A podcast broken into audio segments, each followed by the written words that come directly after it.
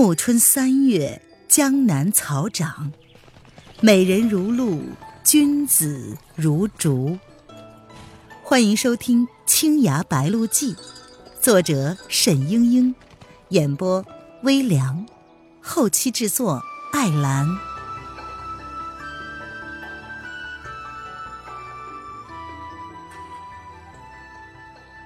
第二十一章。夜来夫人来袭，梅雪萍将两位来客让到了厅上，大家彼此见礼一番。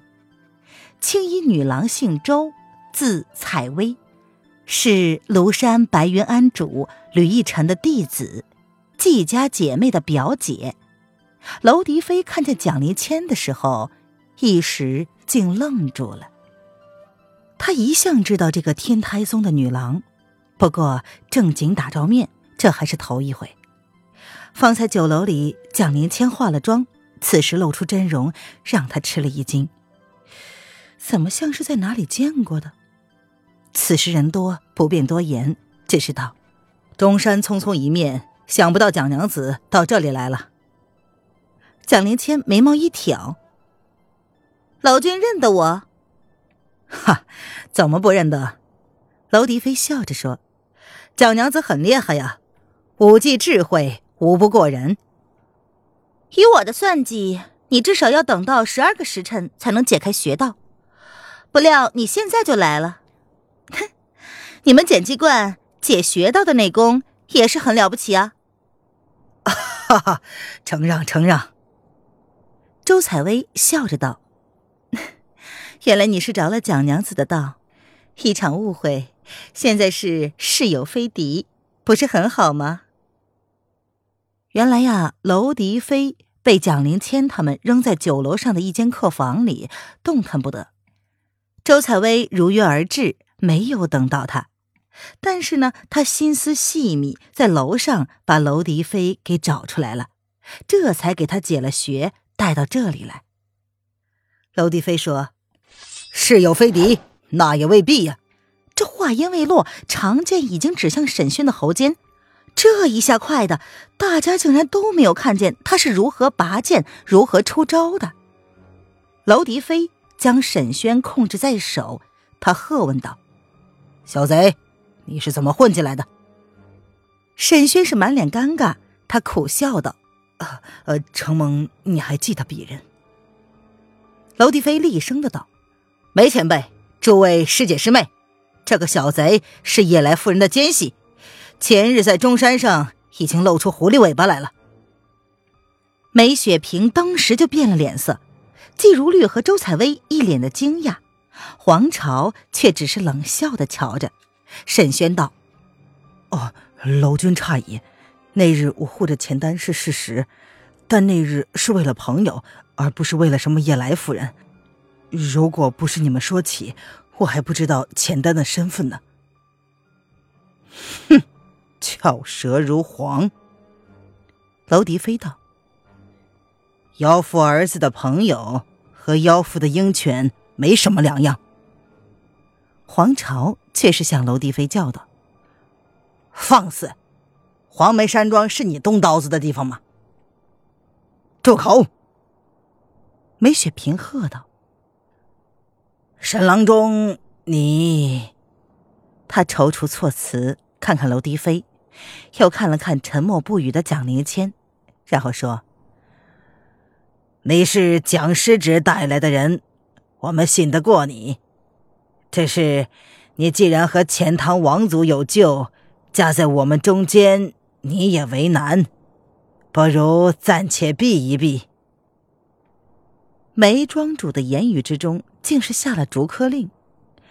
季如绿似乎觉得不妥，但是话到了嘴边又咽了下去。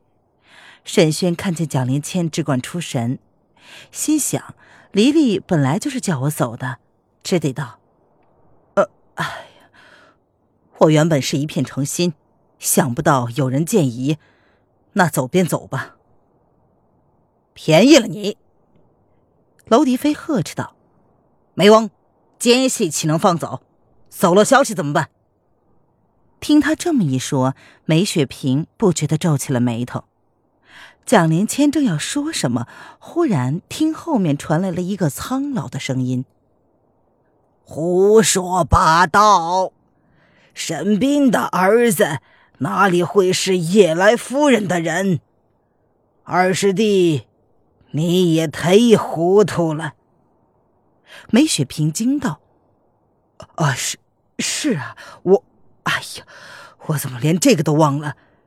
呃呃，大师兄，你你怎么出来了？原来，这就是一直不肯露面的天台首徒黄云在。黄云在并没有出来，他只是说：“沈家小郎君不必卷入这场恩怨仇杀。”你叫他快走，留一条命吧。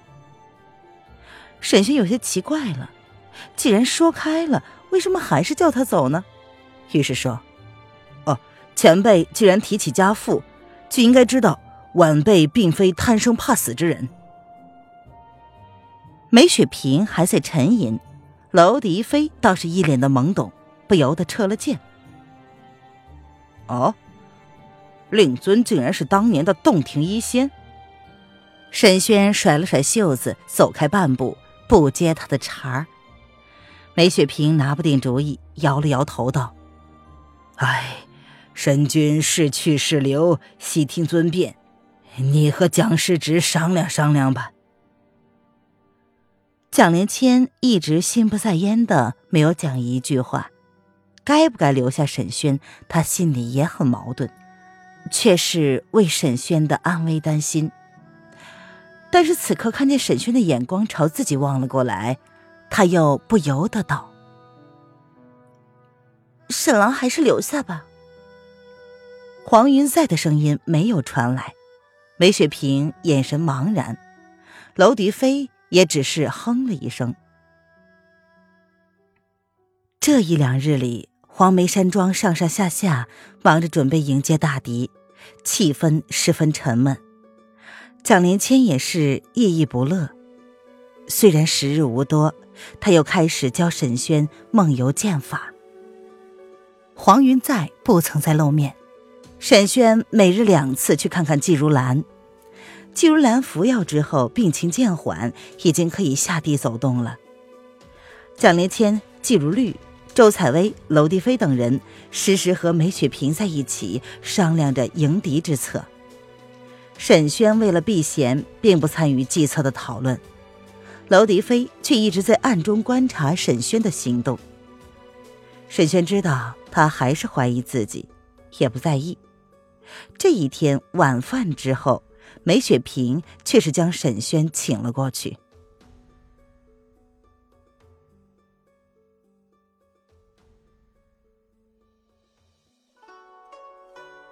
您现在收听的是由微凉演播的《青崖白鹿记》，更多微凉免费小说尽在微凉微信公众号“微凉有爱”。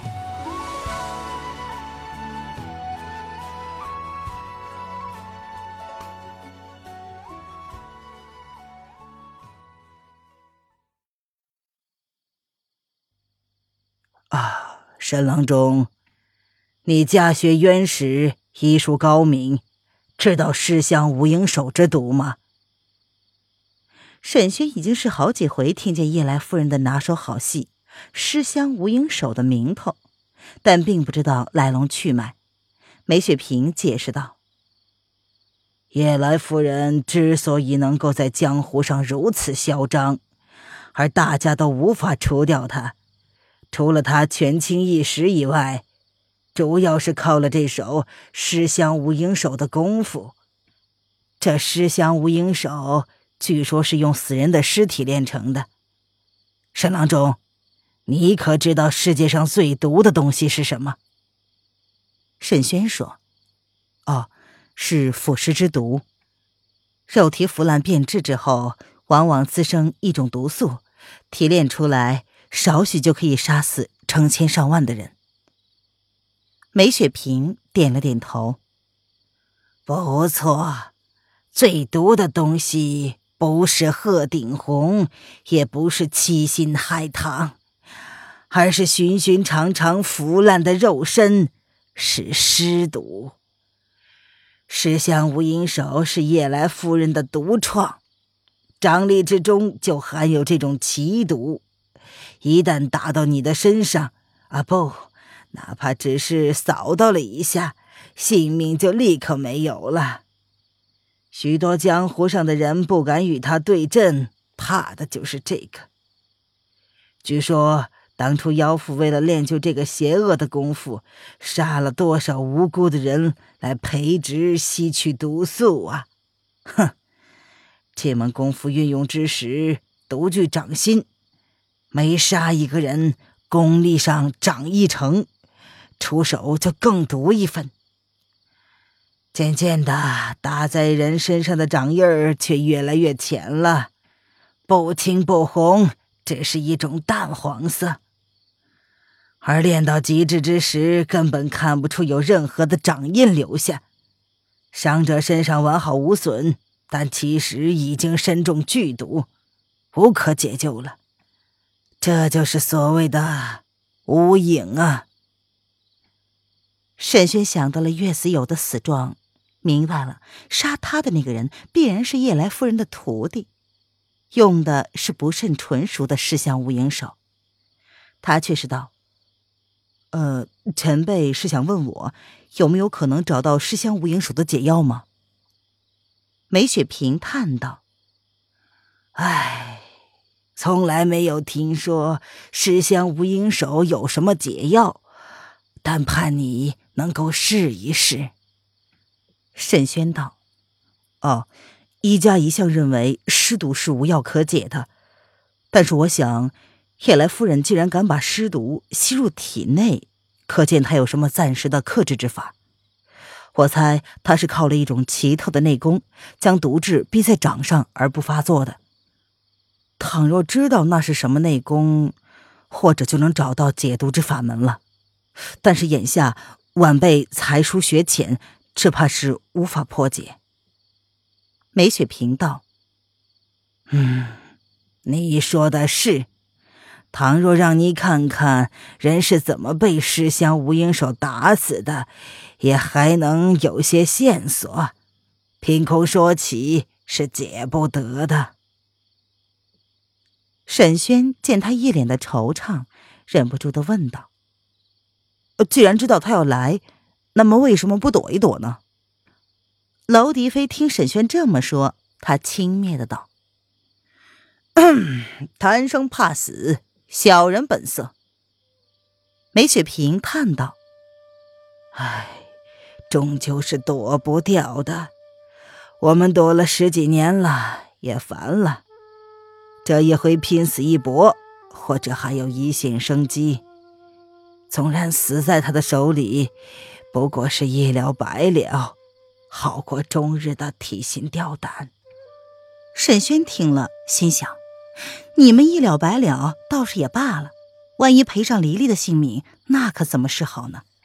可是他却道：“哦，我这里有几粒家传的解毒药丸，虽然是治不了尸毒，但是可以将毒质在心脉之外挡住一时。万一中毒了，及时解腕，还是能保得住性命的。”说罢，他取出药来，给美人分了一粒，然后又说：“我觉得很奇怪，夜来夫人身为钱塘王的侧妃，到了年尾除夕，总得在宫中领宴吧？怎么会跑出来呢？只怕他会提前来，杀我们一个措手不及。”众人闻言不禁凛然。沈轩又说：“呃，从这里到钱塘府，快马只需要两日。”若打在除夕赶回去，今天就应该到了。娄迪飞道：“哼，危言耸听。周师妹的消息再确切不过了，妖妇只在除夕夜里来。谁高兴跟你们这些草莽匹夫一起过年？我已经来了。”湖上远远的传来了一个声音。虽然这声音又清亮又甜美，使人难以忘怀，但在黄梅山庄每一个人听来，无异于鬼魅一般惊心骇人。知道叶来夫人已经近在咫尺，娄迪飞一个箭步冲了出去。蒋灵谦道：“我们先出去缠住他。二师伯，请你们先躲到山庄后面去。”说完，他就随着娄迪飞而去了。季如绿落在后面，忽然一把拉住了沈轩。他说：“沈郎，我只有一个妹妹，她，她已经五级进师了。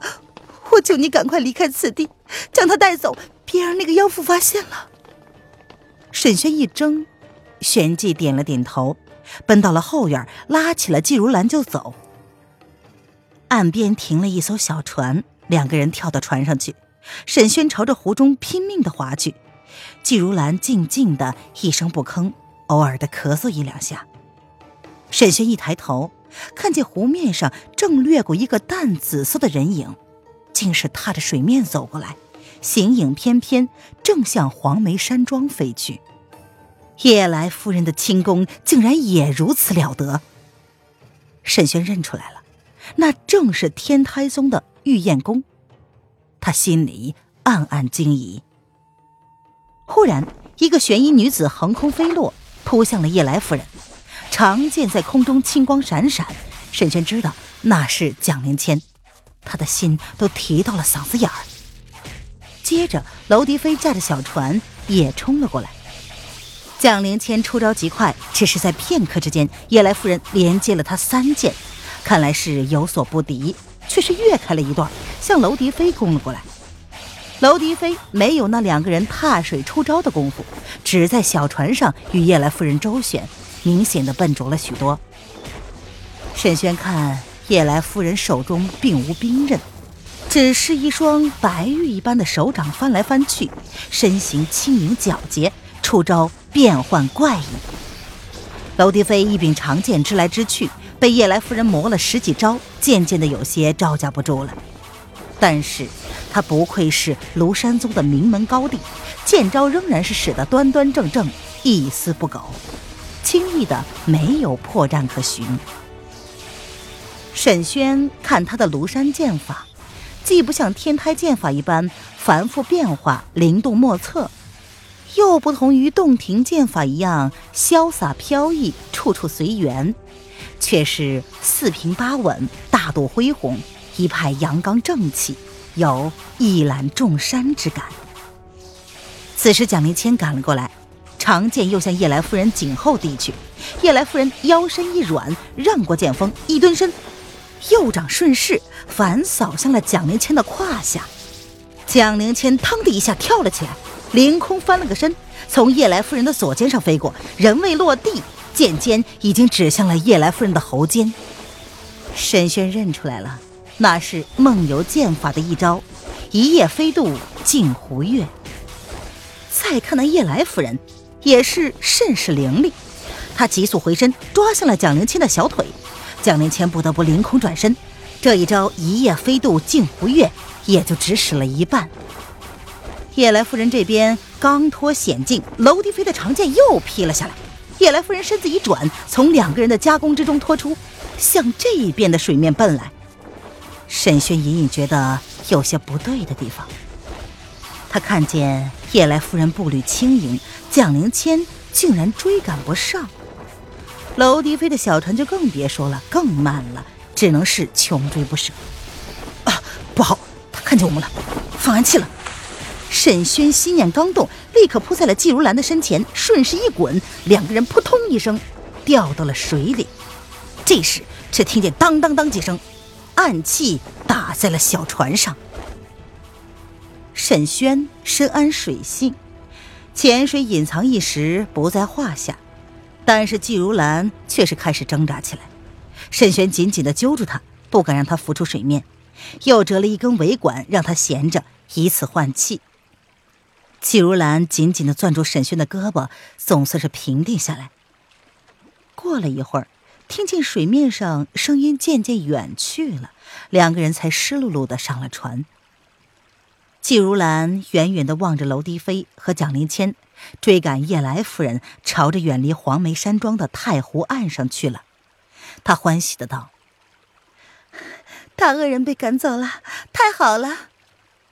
沈轩却焦虑的道：“不是太好，而是太坏。叶来夫人哪能这么容易就战败离开了？只怕多半是他的调虎离山之计。”季如兰瞪大了眼睛：“那那怎么办？我我们要不要回去告诉二师伯？”“不行，你赶快划着船自己找一个地方藏起来，我潜水回去看看。”季如兰见他要走，大惊失色。沈轩看见他哀婉忧惧的样子，忙道：“哎呀，别怕，我送你上岸就是。”季如兰全身湿透，沈轩担心她的哮喘病又要发作了，快快的将小船摇到了源头渚，找到了一家不曾打烊的小店，要了一间过夜的房，又问店家找来了一些干净衣裳，命季如兰进去换了。又看着她吃下药，他只怕客店并不安全，又悄悄地把季如兰带回了船上，把小船摇到了一处茂密的水草丛中藏了起来。一通安置完毕，沈轩自己才一头扎进水中，向黄梅山庄游去。